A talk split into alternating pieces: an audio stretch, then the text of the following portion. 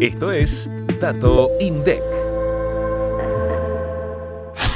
En noviembre de 2023, las exportaciones argentinas de bienes alcanzaron los 4.872 millones de dólares, un 31,6% menos que el mismo mes de 2022. En cambio, las importaciones fueron de 5.487 millones de dólares, lo que a nivel interanual representó una baja de 4,8%. El intercambio comercial argentino, es decir, la suma de las importaciones y las exportaciones, fue de 10.359 millones de dólares, y la balanza registró un déficit de 615 millones de dólares en el undécimo mes de 2023. Se trata de la novena caída interanual consecutiva de este indicador que entre enero y noviembre acumula un saldo comercial negativo de 8.000 millones de dólares. Los principales socios comerciales fueron Brasil, China, Estados Unidos, Chile y Paraguay en ese orden. Los primeros dos, Brasil y China, concentraron el 27% de las exportaciones y el 42% de las importaciones.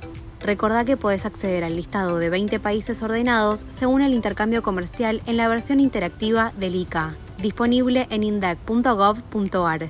Menú, Estadísticas, Comercio Exterior, Intercambio Comercial Argentino activa la campanita para no perderte los próximos episodios. Hasta el próximo Dato INDEC.